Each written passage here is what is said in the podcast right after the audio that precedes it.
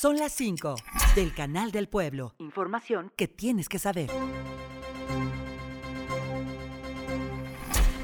Más de 300 edificios en Hidalgo participaron en el segundo simulacro a nivel nacional, conmemorando a las víctimas de los terremotos del 85 y 2017, y realizado en el marco del Día Nacional de Protección Civil. Más de mil servidores públicos, 131 visitantes y 5 personas con discapacidad desalojaron de manera ordenada Palacio de Gobierno. Las labores fueron coordinadas por 90 brigadistas.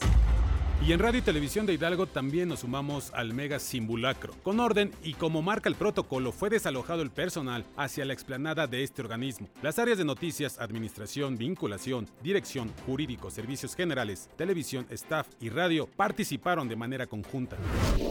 Y con palos, piedras y tubos, estudiantes de la Escuela de Artes tomaron las instalaciones del edificio central de la Universidad de Abasol. Destruyeron la Garza de la Fuente, figura emblemática de la máxima casa de estudios del Estado. Los alumnos están inconformes por el nombramiento de la directora, exigen su destitución y desde hace varios días mantienen tomadas las instalaciones de la Escuela de Artes en Real del Monte.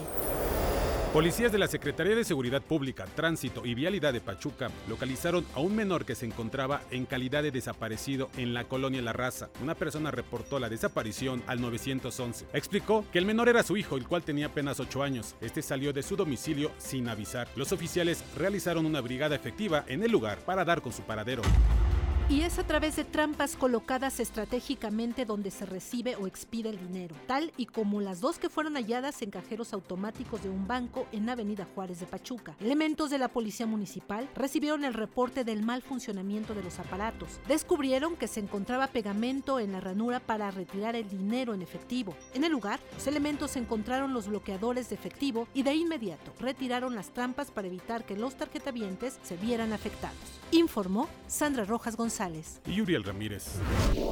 Son las 5 del Canal del Pueblo. Radio y Televisión de Hidalgo.